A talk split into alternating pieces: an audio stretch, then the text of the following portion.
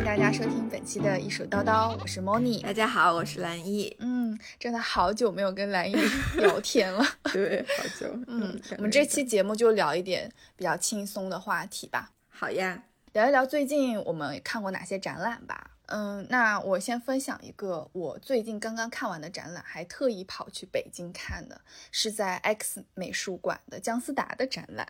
其实，嗯，我对姜思达不是特别了解，然后在看这个展览之前，我就抱着不要受任何评论的影响，就我不想看别人是怎么夸这个展览或怎么批评这个展览，这些对我来说都不重要。我想不带任何准备的去看一场展览。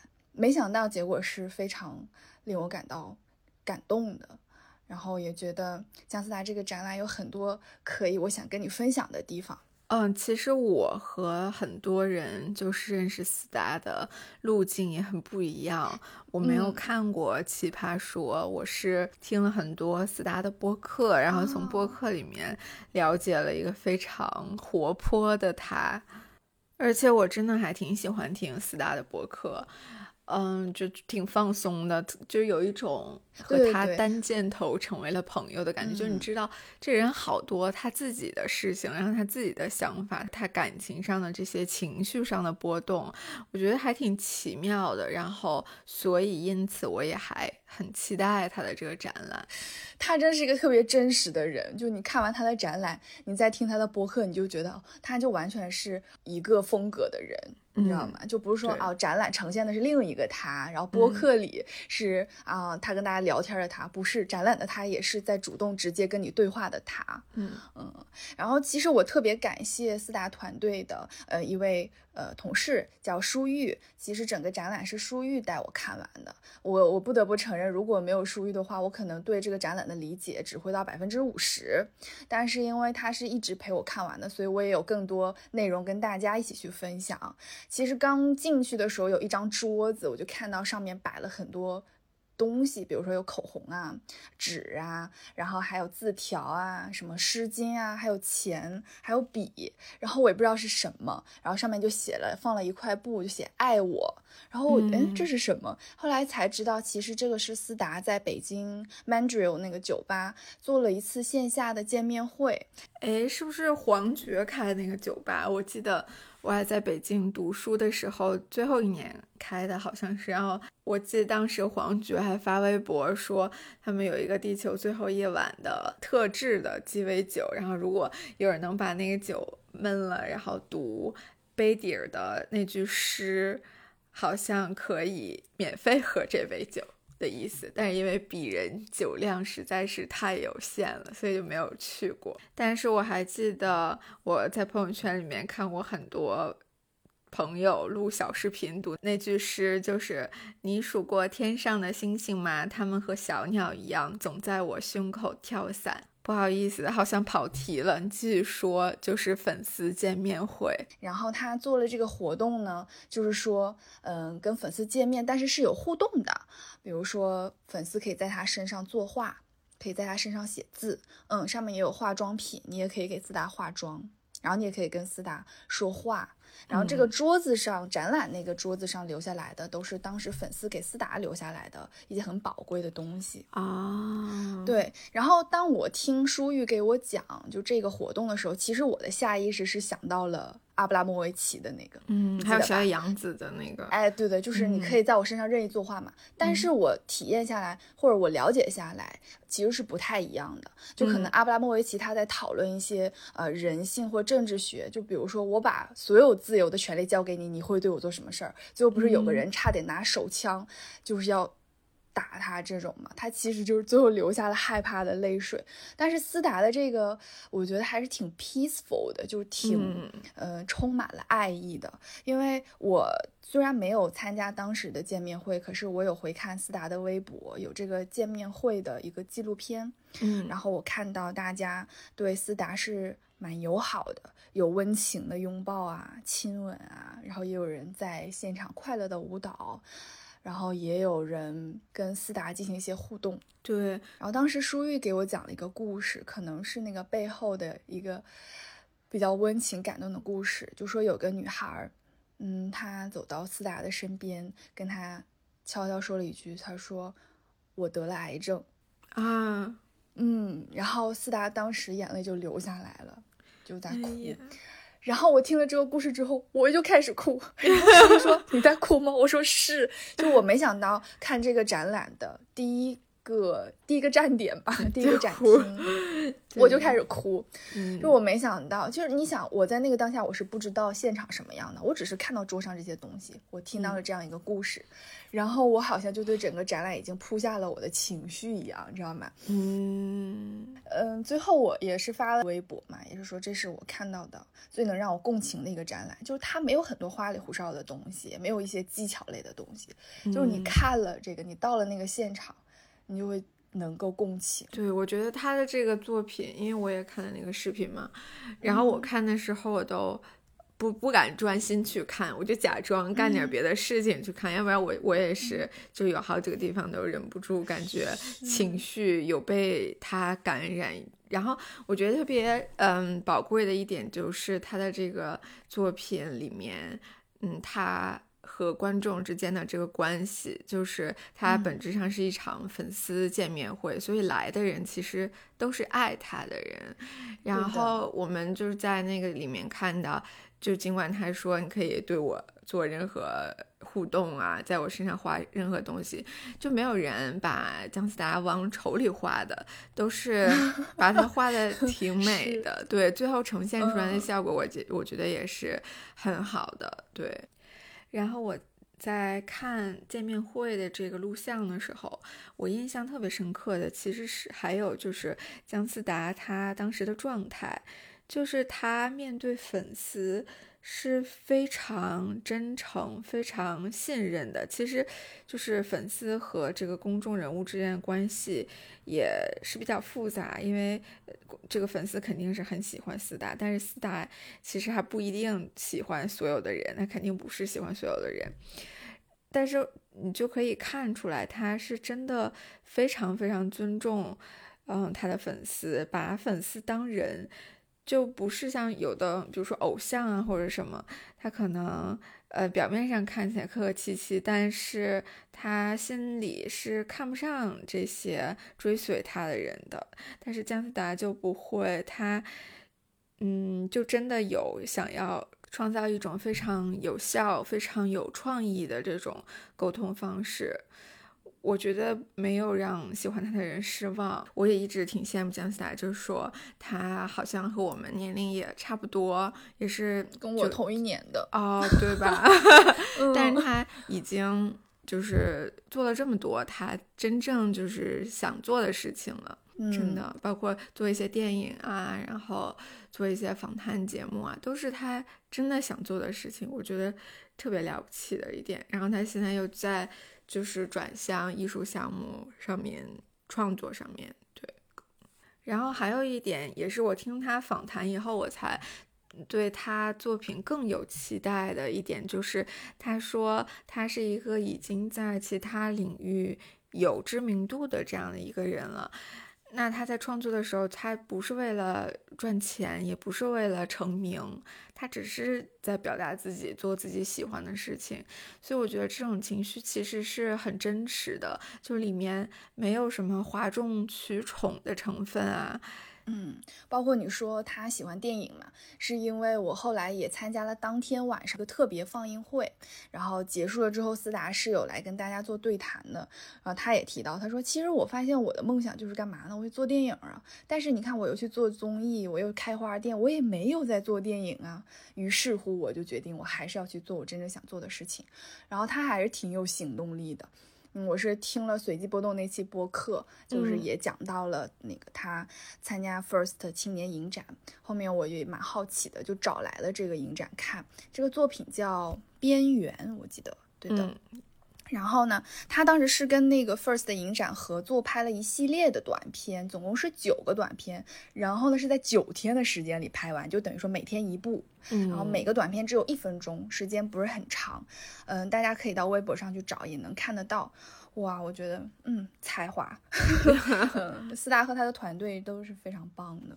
嗯，后面还有一个作品，就是也让我很震惊，是一个白房子，三乘三立方的一个空间，然后他在里面，呃，八天七夜隔离。创作就是完全断网、断手机，然后自己在里面画画啊、写诗啊，然后喝酒啊，过自己的生活啊，听音乐啊，就是这样。他最后把这个他当时创作的这个白房间拿过来做展览，然后观众也有机会进去看看，就是四大到底都创作了什么。哇！我一进去之后，我第一反应是。信息量真的还挺大的，创作的内容真的很多，就是一左一层，右一层，左一层，右一层。对，就是你可以在里面沉浸很久。然后我发现了斯达给我的第一印象是，他是一个诗人，他是一个嗯很有诗意的人。然后我还注意到。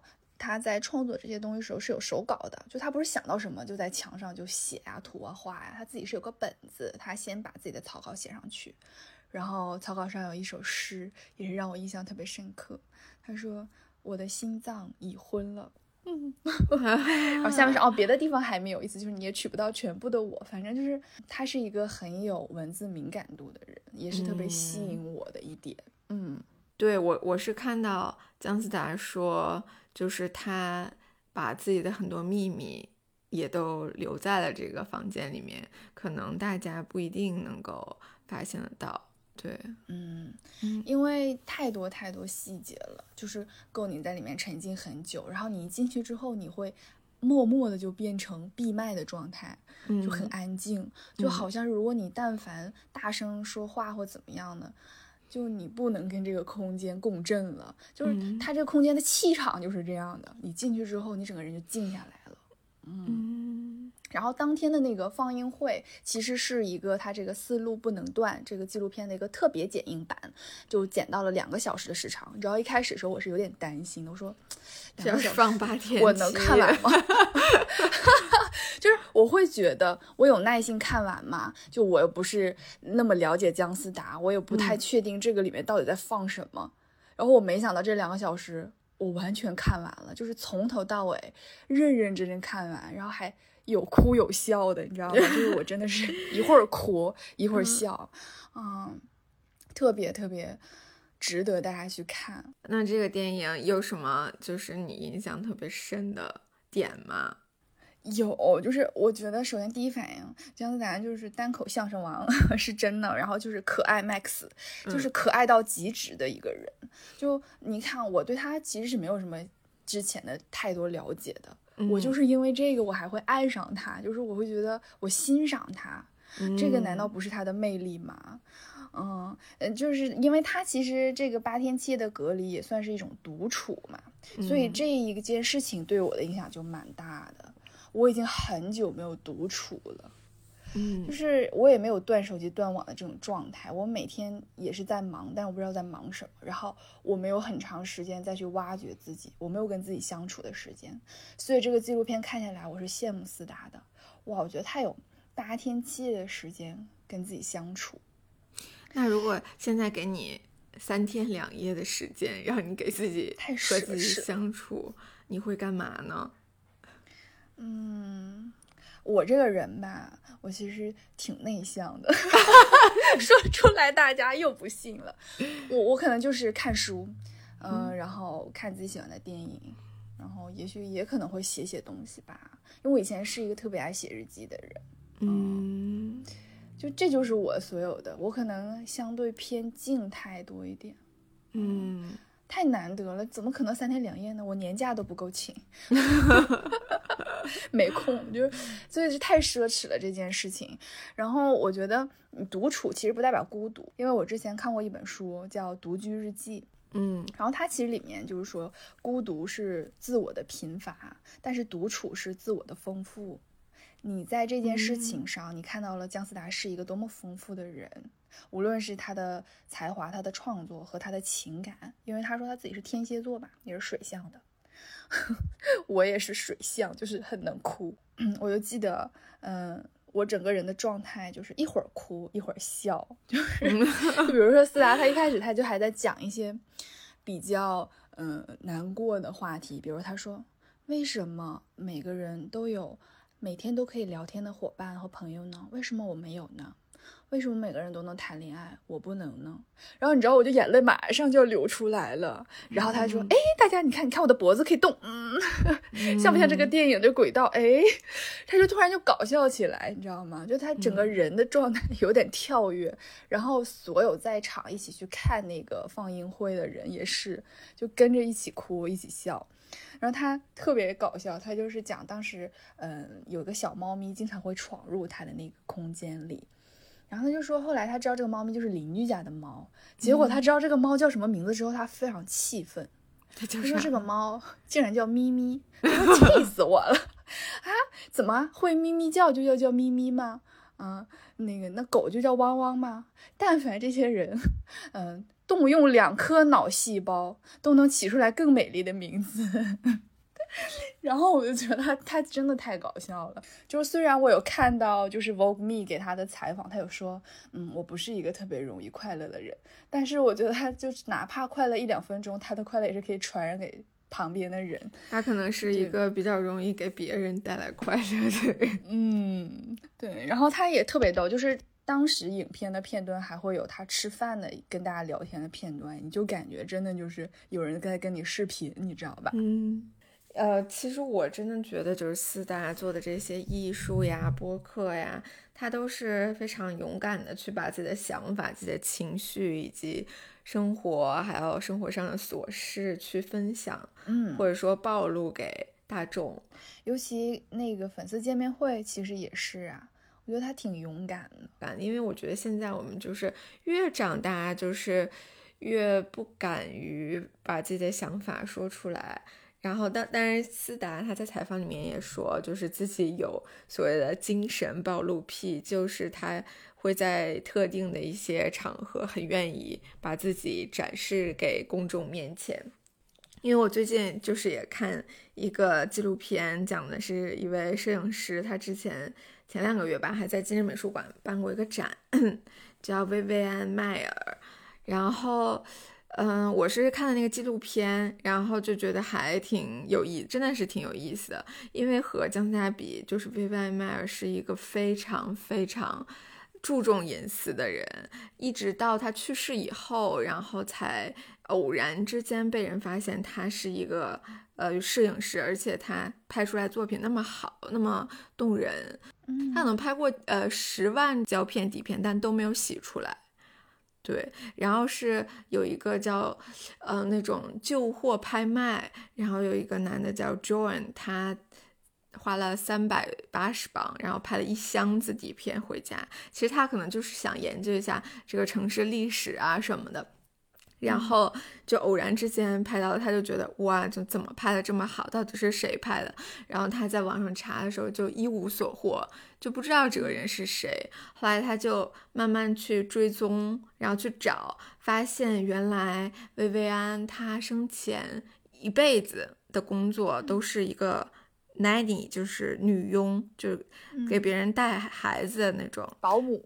对对对，保姆。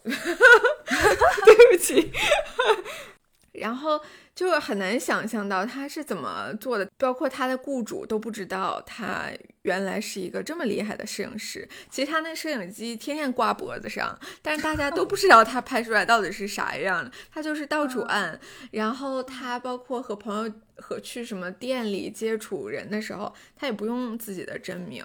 比如说有的时候他会说自己叫 Smith。有的时候他就说你别问了，这种瞎编一个，别人都知都知道不是真的。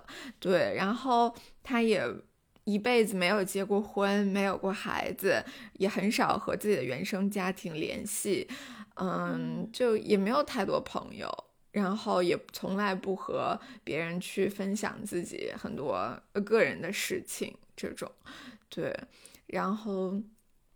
就是一个非常 private 的人，我觉得他其实好像现在很多艺术界的媒体啊，或者是学者啊，还不不认为他是一个艺术家，就觉得他可能是一个就是拍的不错的业余摄影爱好者这种感觉。嗯，对。然后之前包括发现他的那个人去给。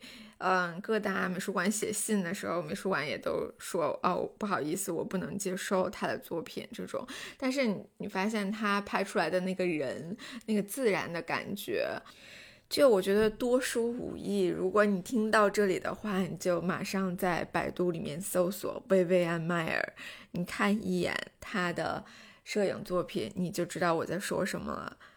就真的里面有很多天赋，我觉得摄影真的有的时候就是。嗯，你一看就知道是好好的作品，就是一眼就打动你了。他的作品就是这样的。然后他也拍了很多自拍，然后包括从镜子里反射、反射、反射出无数的自己，就是就是他的这种。你说他爱不爱自己呢？我觉得好像。我觉得他和斯达就是一起来看的话，就像是两个非常不一样的极端。一个人很愿意暴露自己，一个人就是非常极度的，甚至是病态的在保护自己的隐私。然后我觉得薇薇安·迈尔他没有那么爱自己，相对于自己，我觉得薇薇安·迈尔就是是一个更爱艺术的一个人。因为就是在对他周边人采访的时候，很少有人说说他谈过恋爱，或者说爱过什么人，或者说和什么人有过一个很深的一个纠葛呀，或者是是被某些情绪所影响，就好像这个人看起来是一个没有什么情感的人。但是你看思达的作品，它里面就是饱含着情感，就是他对于人的这种爱。非常非常具体的、有趣的，但是薇薇安·迈尔他，我觉得他对整个社会都有一种很愤怒、很嗯不满的一个情绪，因为就是看到呃生前认识他的人说他非常非常关注这种各种暴力的社会事件啊，我觉得薇薇安·迈尔他在很多的情况下。都是在通过个体去反映时代，而不是去深挖这个个体背后的故事。但是非常神奇的是，他的照片中又营造出了一种非常非常难得自然的这种故事感在里面。但是，那他拍这些照片，他为什么呢？他也不为了就是被别人发现，因为他去世了以后，他是孑然一身。过世的，然后其实晚年也蛮悲惨的，就是精神状态也不是特别好，然后，嗯，就很有可能没有人能看再看到他的作品了。我觉得他肯定是知道自己才华是非常好的，因为他有收集报纸啊什么呀，然后他估计对比报纸上拍的，他肯定是拍的没我好 然后，然后，但是我就不知道为什么他。就是不愿意分享给大家，可能我就我就想到，就上期我们和王拓老师录节目的时候，他就说他也不是特别在意，就是观众是不是能看到他的作品，他觉得艺术家就是自己有这个创作的自由最重要的。对对对对对，维维安·迈尔和姜思达相比来说，虽然他们可能都不是说像是艺术院校出身的，但是我觉得。把他们放在一起想还蛮有意思的，就一面是，嗯，很想展示自己，那我觉得可能也和姜思达他是一个公众人物有关系，就是他可能在公众面前已经非常自如了，然后。但是 Vivian 迈尔她就是把保姆作为她的一个终身的保护色，就是比如说他他带孩子的时候出去，呃，给去拍照、街拍啊什么的，就其实别人并不会觉得她特别有攻击性。但是你想，在那个年代，呃，十二世纪五五六十年代。这个时候，她一个女性，如果就是自己在街上拍，可能就特别会被别人注意。但是她如果带着孩子的话，不管是去菜市场啊什么，她都有一个小小的自由的创作的空间。这种感觉，嗯嗯，主要是我还蛮遗憾的，因为其实上次去北京的时候，她的展览应该还在展，但是是最后一天。哦，我实在是没有时间去今日美术馆了。对，所以我还是比较希望，如果大家有看过这个展览的听众朋友们，可以在留言区多跟我们互动一下，对，多给我讲一讲，我还蛮想了解的。其实，嗯嗯，对。然后，但是让我不太满意的就是寻找，就 Finding Vivian Meyer 这个纪录片，那个导演就是发发现他的这个人 John 什么，嗯。然后他采访了很多当年他的雇主 Vivian 的雇主，包括朋友啊和他接触过的人啊，就是同时也说过一些他的一些不太好的地方，比如说他好像还呃对那个他照顾我的孩子有过暴力行为啊，然后就是有一些行为非常古怪啊之类。其实我觉得嗯就有点侵犯到他的隐私了，其实。嗯，你把他的医术拿出来给别人看也就算了，然后还把他人都挖出来，而且是那种死无对证，他也不知道他说的是不是就是客观的，这种我觉得反正让我觉得有点不适吧，所以对。其实我觉得，不管是思达还是 Vivian，他们都是对艺术很纯粹的人。对，嗯，包括思达在纪录片里也说，他没有接受过特别学院派或者是正统的这种画画的学习，嗯，或者是艺术方面指导，他就是天生的就是这样。他自己在那个展墙的前言也说，他说我不是一个艺术家，我就是艺术本身，我就是艺术，就。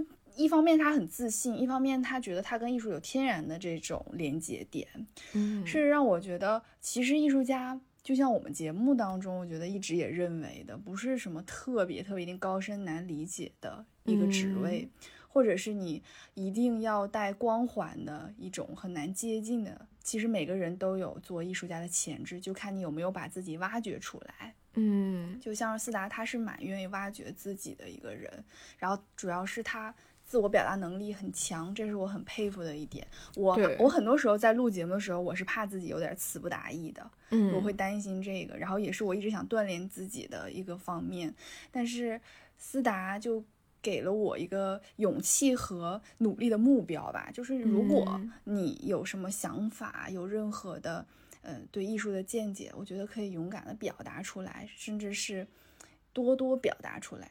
对。呃，他真的还行动力还蛮强的。就我看到说有几件作品，他可能是开始给朋友提的建议，然后朋友不做，然后他说那我来做。嗯，我觉得姜思达现在 他是不是感觉语言已经满足不了他的表达了？就就就是另外一种形式，对对，因为我是感觉，因为他最开始从做辩论，然后从奇葩说出身，后面又在做访谈、做电影，就是从语言，然后到影像，然后现在到艺术，甚至是行为艺术。嗯，我觉得他是不是就是会觉得有很多他的情绪或者是想法是没有用这种很具体的。形式去表达出来的，就是没有这种单一的媒介。然后艺术是一种相当于是打破边界，嗯，更加没有这种极限的一个媒介，是这样。而且它会给大家一种鼓励和一种参与的，嗯。这种平台，比如说他之前是在北京的一个公园儿，就在微博上发起一个活动嘛，说大家一起来跟我到公园躺下来啊，就是可能发发呆、晒晒太阳，享受一下惬意的时光。虽然说可能那场活动不尽如人意，蛮让思达有点失望的，就是大家并没有像他想象中的那样惬意的躺下来，反而是可能还是在把他当公众人物那样去聚焦，像观察一个大熊猫一样的去看他。也许这不是他这个活动的本意。但是他其实初衷是蛮诗意、蛮艺术的，他还是希望大家有这个平台，所以最后也是他的团队就一起在美术馆里边搭建了一个这样的空间，就真正的那个是草坪，然后有一块布，嗯，大家可以躺在上面。据说之前还办了一场活动，就是在夜晚的时候邀请大家来这个展厅，然后所有灯都关了，大家只能打开手机的手电筒，嗯，用这样的光亮去读诗。浪漫吧，就如果有这个活动，我是一定会去参加的。嗯，所以你真的做梦梦到了吗？所以我真的做梦梦到了，因为你只有到那个展厅的当下的时候，你才觉得那是多么浪漫的一块地方呀。因为右边墙上还有个小小窗口，就是它又不是完全封闭的一个空间，你又有一种可以透过这个地方看到外界的感觉。然后整一个场地搭下来，就是它布置出来呈现在你眼前的时候，你就很想去躺下来静一下，静一段时间。嗯，其实什么是艺术呢？艺术就是给你这样的一种冲动，想要进入，想要去感受，而不是说，哎呀，他离我这么远，我看不懂这什么玩意儿。我觉得这不是真正的能够打动你的艺术。至少我看完姜思达的展览，他每一个展厅都在打动我。嗯，然后说到这个展览，其实最重磅的一趴就是皇后这个项目嘛。然后当时我其实还蛮跃跃欲试，然后呃，兰姨也说你要不要也去扮演个皇后？后来我看了那个整个纪录片，了解了前情，就是所有的准备工作之后，我发现我不配。它是一个非常认真的项目，你知道吗？它不是很随意的，就是啊，不是说谁来演皇后都行。其实它之前是有个选角的一个 casting 的这个。过程的，对，然后每一个角色都有自己的这个特点，嗯，然后其实这是个什么样的活动呢？它就是一个呃配对游戏吧。当然，它的灵感可能就是有线上的一些这些交友软件类似，比如说 Tinder。作为一个二十一世纪非常土著人的我，我从来都没有玩过 Tinder，我甚至下载都没下载过。然后，所以我当时说，既然我没有玩过 Tinder。那我一定要去线下试一试这个皇后游戏。可是因为那天我的飞机真的太晚了，就是到了美术馆之后，人家美术馆都要闭馆了，就没试到。对，那可以也是给大家简单介绍一下这个规则，就是说其实有两个房间嘛，Room A 和 Room B。嗯，然后皇后本来是在 Room A 就等着你，那么观众就可以跟皇后进行互动，就是你可以选择 Yes or No，就是喜欢或者是不喜欢。对，就是 Like。还有 Nope，就这两个按键。如果你要喜欢 Like 的话，就证明那你们就是双，其实也是一个双向选择的过程啦。如果皇后也喜欢你，你也喜欢皇后，那么你们就可以从 Room A 进入到 Room B，啊，就进行了那种呃，就算是匹配成功吧。那你到了 B 之后呢，这个房间是一个很黑暗的房间，然后没有什么摄像头这些，没有其他人打扰你们，你们可以讲任何心里话。就是我听舒玉介绍啊，是说有些人也把这个 room B 当成一个高解释，对对对，有点。然后，但是最后真的有观众就是跟皇后做成朋但是我觉得他又不像是听的，因为听的是比较平等的，也 就是对。但是皇后的话，你看她只有两位嘛，一天，所以说就是相当于皇后有更多选择权。嗯，但是这应该很好玩，很好玩。对，但是皇后的话，她是有一些角色在的，我看就是人设，对，有的是修女，然后有一些是什么那种赛博朋克的啊之类的。对我，我之前不是还问你，如果你去当皇后，你想做什么角色？我觉得好难哦，就是我，我总是觉得我可能还会做一些，我就是。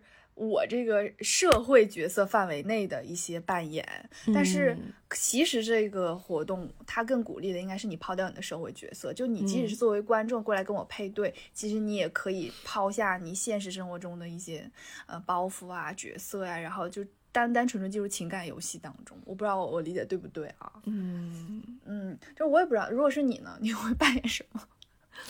嗯，我想想。哎，我先说，我突然想到了，就是我会想扮演一个非常丑的人啊。当然不是说我现实生活中多好看啊，我想体验一下颜值这方面啊。就是因为我今天听到张彩玲的一个，我看张彩玲那个是张彩玲，也是抖音的一个，我知道张彩玲啊，对对。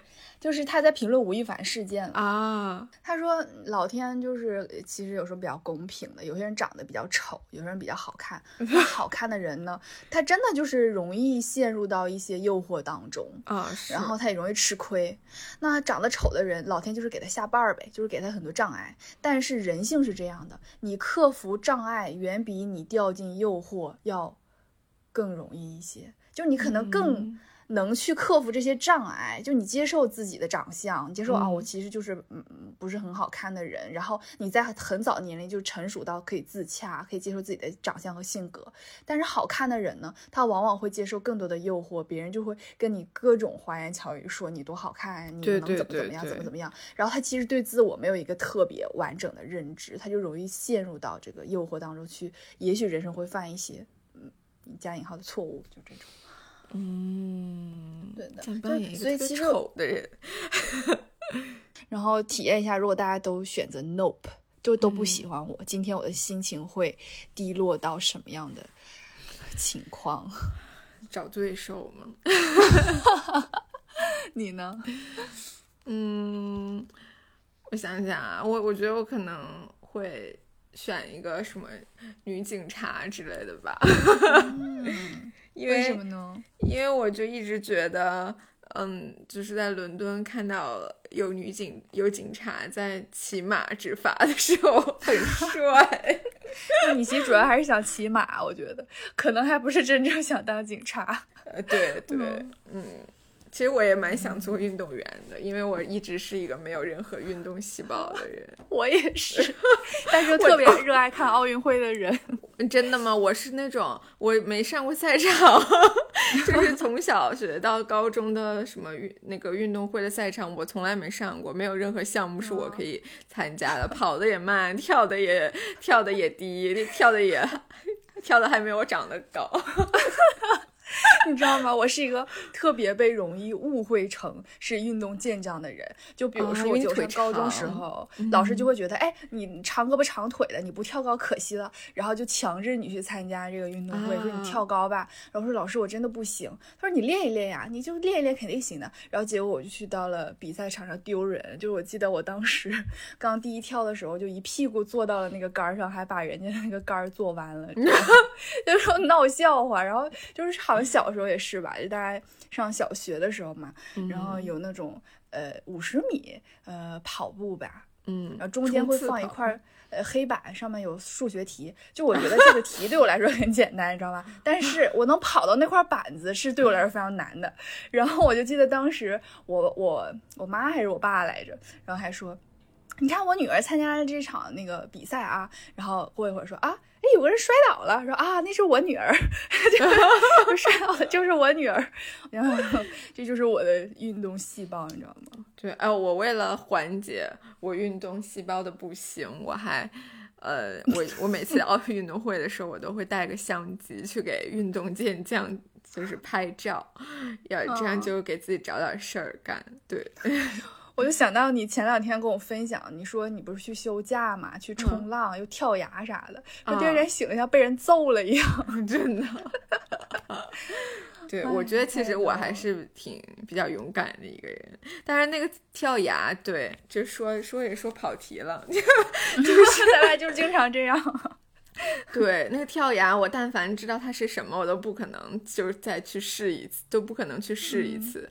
对，它其实叫 coastering，是一个比较综合的一个活动，就是它相当于去探索海岸线吧，就是你又在海海岸线旁边游泳，然后又从悬崖上跳下去，然后还有什么，还有攀岩啊，对，爬悬崖啊、嗯这种各种活动综合在一起，对。然后，然后游泳嘛，我就以为就随便游游，谁想到一游就是两三千米，然后而且那个水是 七八米深，谁知道啊？我都哦上来了我才知道。然后我们还钻进了一个游进了一个洞穴，那个洞穴里面都十几米深的水，我吓死了。嗯太危险了。啊，危险不危险？教练还蛮负责任的。然后跳那个跳崖活动，我也是积极放弃吧，只能说，就是我因为你说积极参与，就你说积极放弃。对，它有好几档，我跳了两个比较比较难度低的，可能两三米吧，就随便一跳，但是挺吓人的，我觉得。然后还有十米的，十米的我啊就没敢跳。对，但我觉得呃挺有意思的，对我来说，没很久没有试过，因为我比较喜欢各种水上运动。其实，嗯，你不喜欢出汗，嗯其实我还蛮羡慕，就是现在疫情稍微好转了之后，大家还是有机会去接触大自然啊、出门啊，进行一些运动。可是因为其实最近国内。还是疫情又有点紧张了嘛，有很多省份又发现了变异株，又很难。嗯，然后我就想到了，因为本期本来我们想跟大家聊一聊独处嘛，嗯，然后其实独处呢，又让我想到隔离。嗯，正常疫情如果要是境外回来，或者是你去了中高风险地区，不是要有十四天的隔离嘛？那其实这是比斯达的八天七夜还要长的一段时间。嗯，那其实我就在好奇，你说这些隔离中的人，他们确实也是没有办法跟其他人见面。我觉得这个重点十四天呢，就怎么度过十四天？我都隔离一年了，我都怎么度过一年？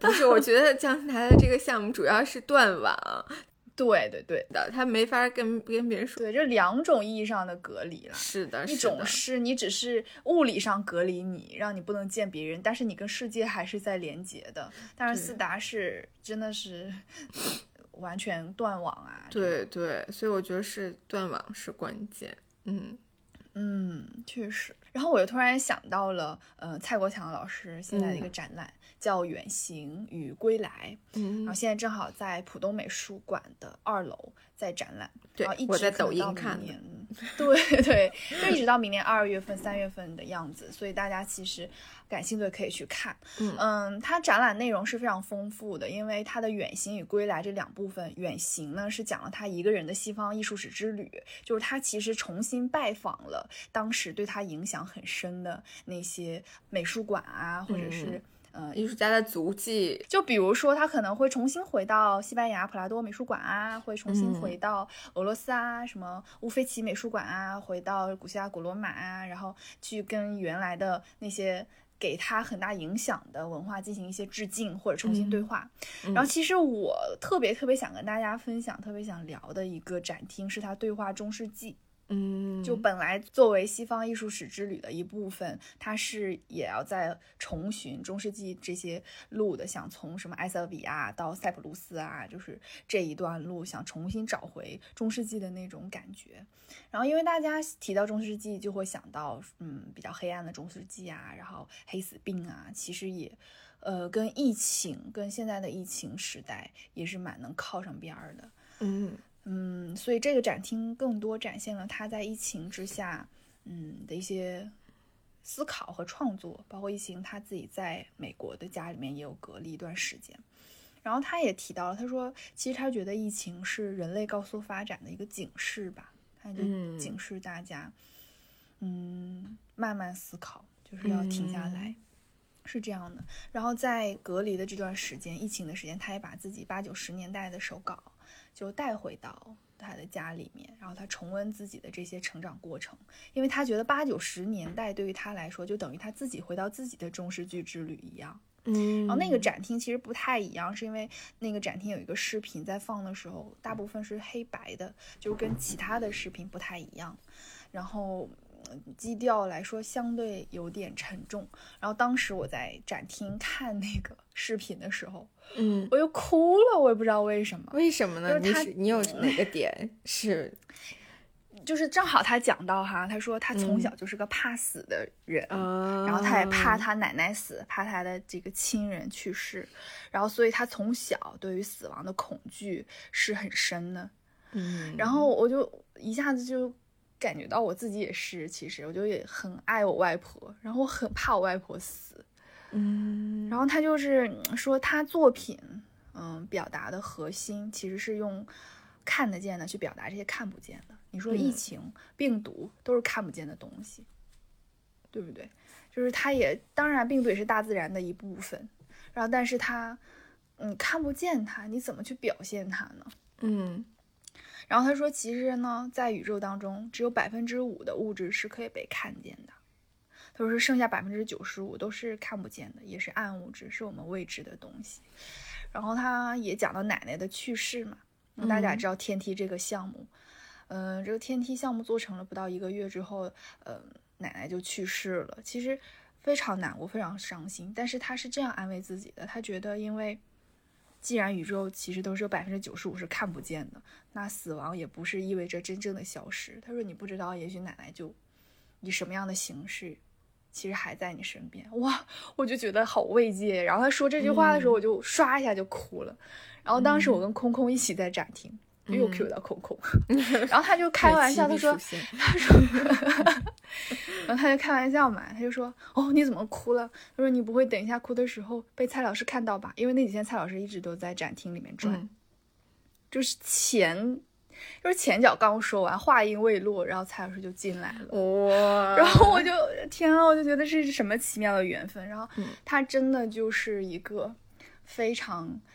亲切的人，然后他就跟你谈，大概又聊了十多分钟这样。哇，嗯，就是，然后我也跟他聊我的感受，他说你也怕死吗？真的吗？你怕谁死呢？就是通过这个对于死亡的讨论，然后就聊一些跟作品相关的东西，包括他其实在他的视频影像当中也有说过一句话让我印象很深刻。嗯，疫情可以让大家开始重新思考嘛？那他也在想。艺术能给大家带来什么呢？嗯，艺术能够解放你的精神，解放你的自由。但是艺术又有什么用呢？他说，艺术是没有什么用的哦，但是它的价值就在于没有用啊。你说的太像了。然后我我就觉得真的是，你说，嗯，思达做这个项目，比如说又也没什么用，就是最后说说来说去什么用呢？都没用。我觉得大家不要一定去想说艺术有什么用啊，你们聊这些有什么用啊？我觉得它没有用是没有用啊，可是我觉得这就是艺术的魅力和它的价值啊，不一定什么事情都要有用啊。说起来，就其实刚疫情刚开始的时候，就是二零二零年初吧，然后还记得 大卫霍克尼画过一张，抛出过一张他的画。就是什么春天很快就来还是什么的，然后当时觉得啊，当时应该二月份嘛，然后觉得四月份差不多了吧，结果现在都一年多了还没好，然后现在就是霍克尼他在 RA 刚好有一个展览，就展出了他在疫情期间呃的一些在 iPad 上面的绘画，然后这个展览的名字就叫。呃，春之到来，诺曼底，就是他讲他在这个期间的一些创作，嗯，就还都很绿，就是很能给人希望。当时其实他的那个春天总会到来，其实确实就在微博上也给大家带来了很多鼓励，就觉得哦，很很快就看到希望了。其实我觉得这个也是艺术的一个小小的力量。然后，哎，那你觉得就是姜思达的这个展览？有没有什么是让你觉得可以更好，或者是，嗯，就是有没有什么 critique？哦，就是你觉得，我知道你的意思，就是说这个展览除了让你感动以外，你还有什么其他？就是你作你作为一个辩证的，对你作为一个经常去看展览的人，你觉得有什么地方是你觉得可以嗯做得更好啊？不管是布展还是说他嗯作品的呈现上面。嗯，其实据我了解，思达应该是先创作了这些作品，对，然后想要做的展览，对的。对，其实我觉得，如果作为一个展览的体量来说，可能内容作品上可以相对来说更丰富一点。嗯，但是呢，它的形式已经蛮多了，就除了它有绘画作品嘛，然后也有它行为艺术最后的呈现，然后也有很多装置作品，还有影像。对，有一个自我介绍，这个作品是他邀请了八位朋友写一段，让他们写一段介绍姜思达的自我介绍，就嗯，对我是姜思达，然后怎么怎么的口吻这样。嗯嗯，就是其实他。就是形式已经还蛮丰富了，但是我觉得，嗯，可以，也许再多一点作品，我是不是能更了解四达多一点？这样，嗯嗯。还有一个就是，其实我通过听播客呀，或者是线下对谈，对思达的印象是，他蛮是一个呃情感细腻，有一点点情绪化的，嗯。但是其实你看下来他的展览。